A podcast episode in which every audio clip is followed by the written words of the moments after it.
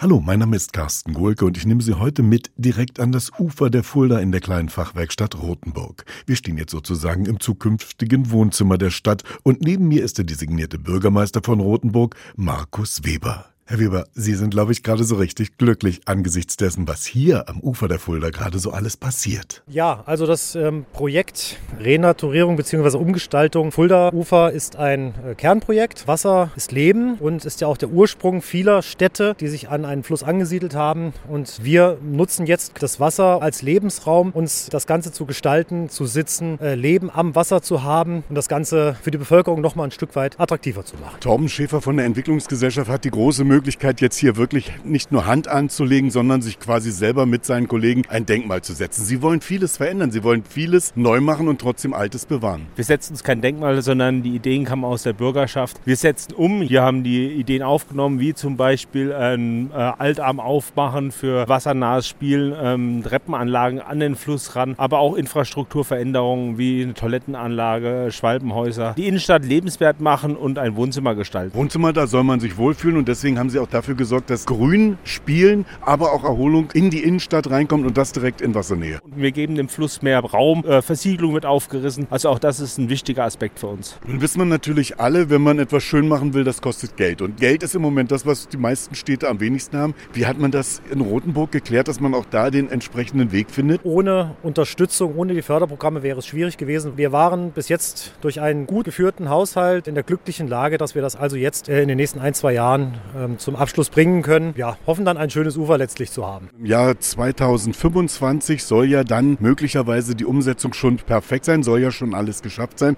Welche Schwierigkeiten, Herr Schäfer, wird es bis dahin noch zu überwinden geben? Naja, die Natur ist die Schwierigkeit. Also wir haben immer Baustopps, wenn das Hochwasser kommt. Also wir arbeiten hier wirklich am Fluss, aber auch mit dem Fluss. Aber man sieht schon einiges und ich persönlich bin guter Hoffnung, dass wir wirklich spätestens im Sommer 2025 dann hier im wunderschönen Eiscafé direkt an der Brücke sitzen werden und auf das schauen, was jetzt gerade im Entstehen ist. Carsten Gohlke aus Rothenburg.